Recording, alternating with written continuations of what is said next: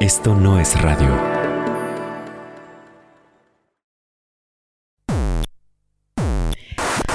Es chistoso porque cuando yo era chica no sabía qué era, entonces no tenía una palabra para describirme, nada más yo me sentía muy diferente, ¿no? Pero, este, o sea, lo que me gustaba de chica y lo que podía ver mil veces, siempre eran como estos personajes, ¿no? Como, este, como alienados que no, que nadie quería y así, ¿no?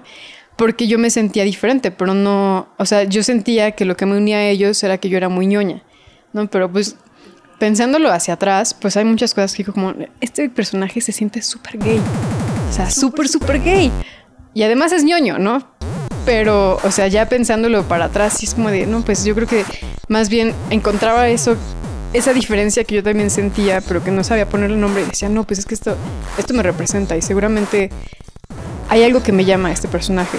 Imposible. A Hathaway en El Diario de la Princesa, ¿no? Que es, que es rara. Lara Croft siempre fue así, pues, qué chido, como estar buscando tesoros y le gusta mucho la historia y además es súper intrépida. Y... Sí es todo eso, pero además es muy guapa muchos personajes nada más eran porque me gustaban mucho, o sea, me gustaba mucho el personaje, pero era porque me gustaba porque yo soy lesbiana. Era o, o yo quiero ser eso, o yo quiero una amiga así, o tal vez quiero salir con ella.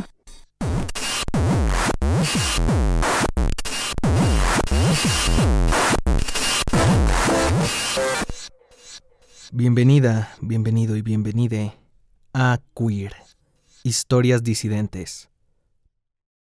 Soy Eric Yáñez y en esta ocasión te quiero presentar un minisodio. Es un episodio corto, pero es una historia muy importante.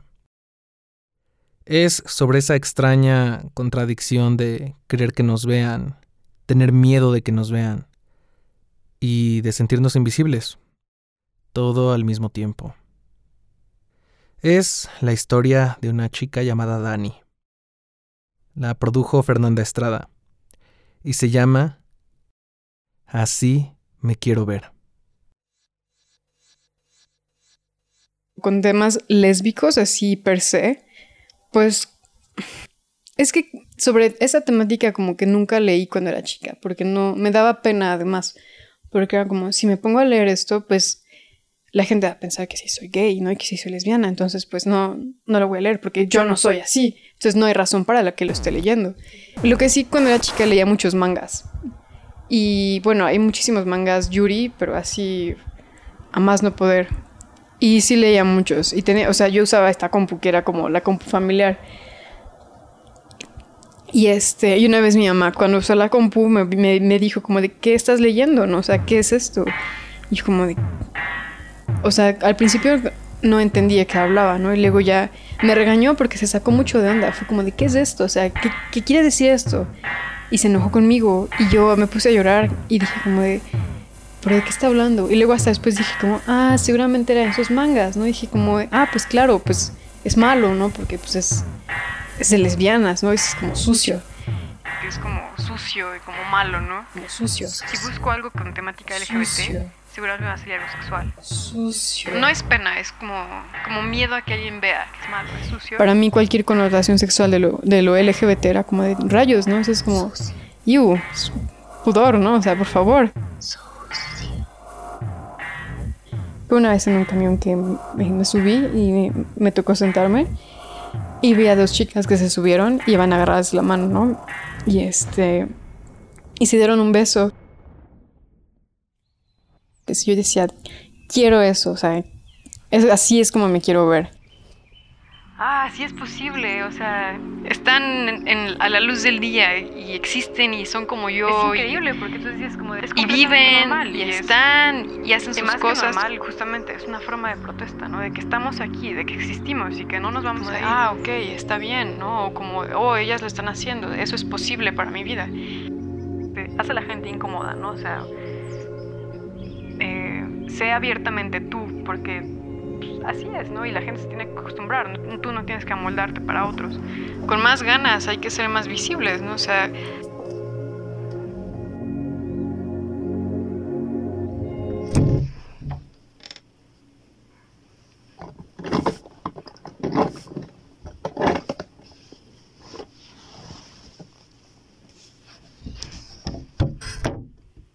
Siempre quise una chamarra de mezclilla porque pues como que era lo cool. Siempre me ha parecido lo cool. Entonces hace cinco años, cuando salí de la prepa, este, me fui a San Diego con, con mis abuelos un mes.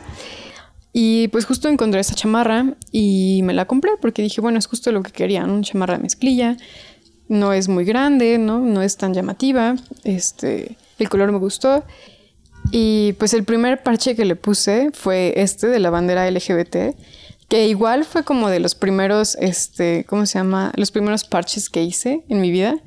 Entonces era un statement para mí, ¿no? Como de, aquí estoy, ese es, yo soy, ¿no?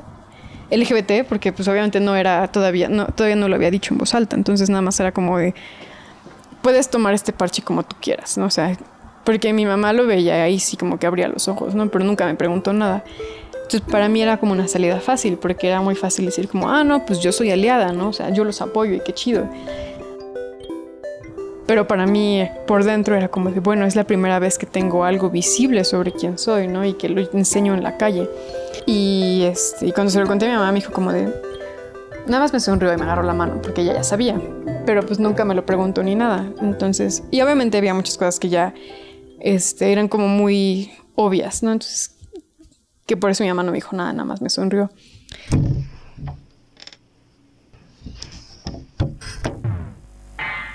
pero como que empecé a meterme más, ¿no? Como en esto de, de llamarte a ti misma lesbiana, ¿no? Porque hay como un prejuicio muy grande de que muchas mujeres que son lesbianas no se llaman así o que prefieren decir otras cosas porque la palabra lesbiana es como sucia, ¿no? O sea, que si está sexualizada, que si se siente era una palabra sucia para mí, ¿no? O sea, es como los hombres me volteaban a ver, no de manera lasciva, y era como de, ¿puedo ver? La palabra lesbiana tenía una, una carga fea, pero por otras personas. Miedo que vea. Me puse a buscar la bandera lesbiana, ¿no? Y pues decidí ponérsela y fue la segunda bandera que le puse. Y esa sí fue, esa me salió mejor porque pues ya llevaba otros bordados hechos. Y este, y me gustó, o sea, me, gustó como tener algo que fuera más de mí, ¿no? Porque la bandera LGBT es como pertenezco, pero esta es como esto, esto es lo que soy, ¿no? Yo soy lesbiana. Me gusta llamarla mi chamarra gay es como una representación, ¿no? O sea, como material de quién soy. Entonces se siente padre poder ponerte como algo encima y decir como de, ok, estás segura, estás protegida, como no estás sola. En el cuello le puse unos girasoles y uno de estos girasoles lo cosí cuando estaba en mi clase de ética. Safo, Safo fue una, una poeta griega, ¿no? Que este, muchos de sus escritos habla sobre mujeres, ¿no? Y habla sobre amar a otras mujeres. En uno de sus poemas habla sobre las violetas, ¿no? De, cómo le hacía una, una, corona de violetas a su amante. Y aquí tengo dos violetas. Unas rosas que le puse, un planeta que igual es un parche que le cosí. Tiene unos pins de los Goonies, otras dos flores que están cayendo. Un parche de, de arcoiris, parche de una pintura de Van Gogh. Y otra rosa otra violeta y otra rosa este, hacia abajo de la manga. Usarla siempre es sentir como una, como una armadura de, de tela. Se siente padre porque es este.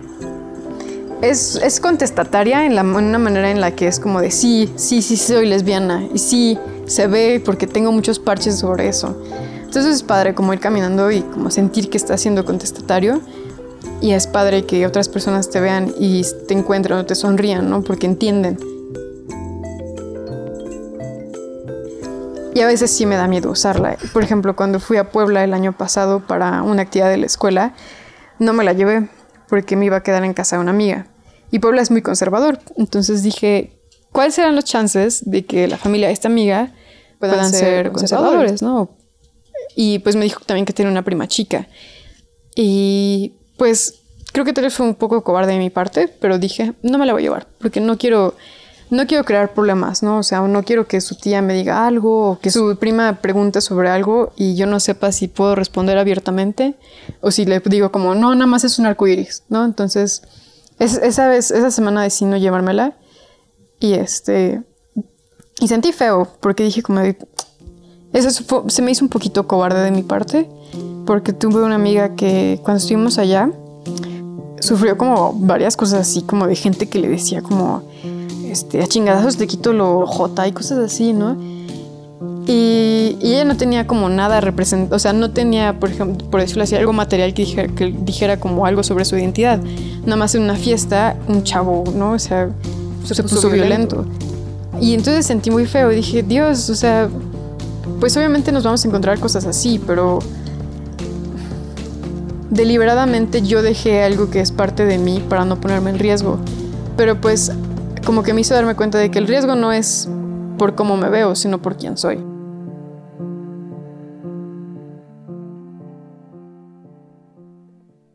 Y entonces como que ahí dije, como bueno, pues pase lo que tenga que pasar o pase lo que pase en la calle, pues prefiero usar las cosas que me hagan sentir yo y que sean como parte de mi personalidad a estarme cuidando, ¿no? De otras personas. Porque además no debería ser mi problema, ¿no? O sea, yo no debería de por qué estar como cuidándome las espaldas. La gente nada más debería ser un poquito menos horrible en su día a día.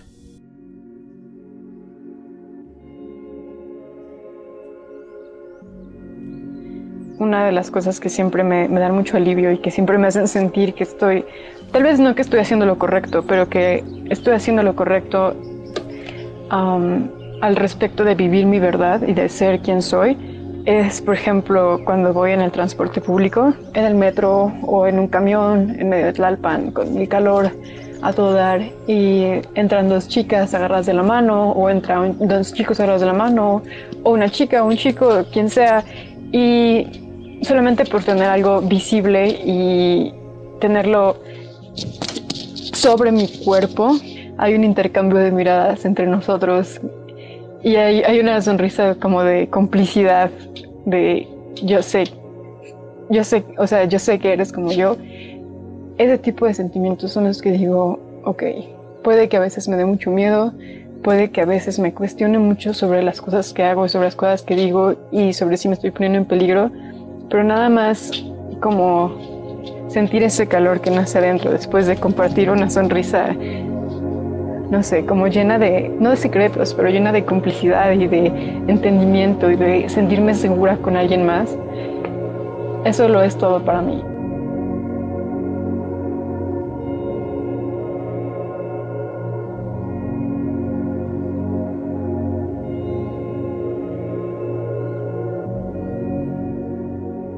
Muchas gracias a Dani por tener una chamarra tan genial y tan queer y por compartirnos su historia.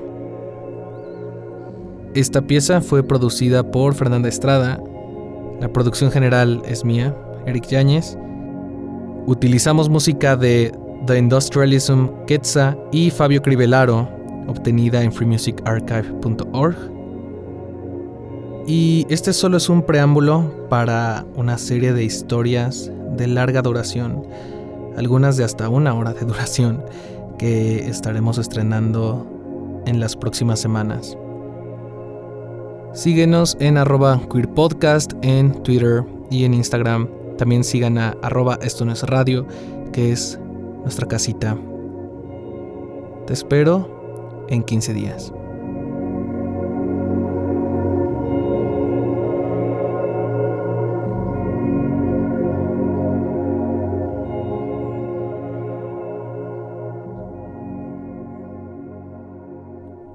Oye.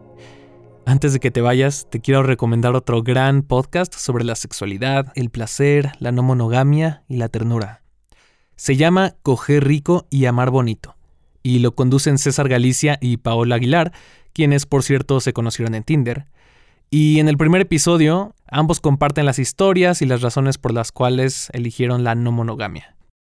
Es un espacio súper chido para repensar las formas en que cogemos, nos relacionamos y amamos.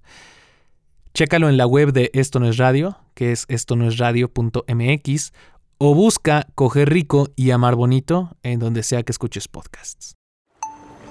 Esto no es radio.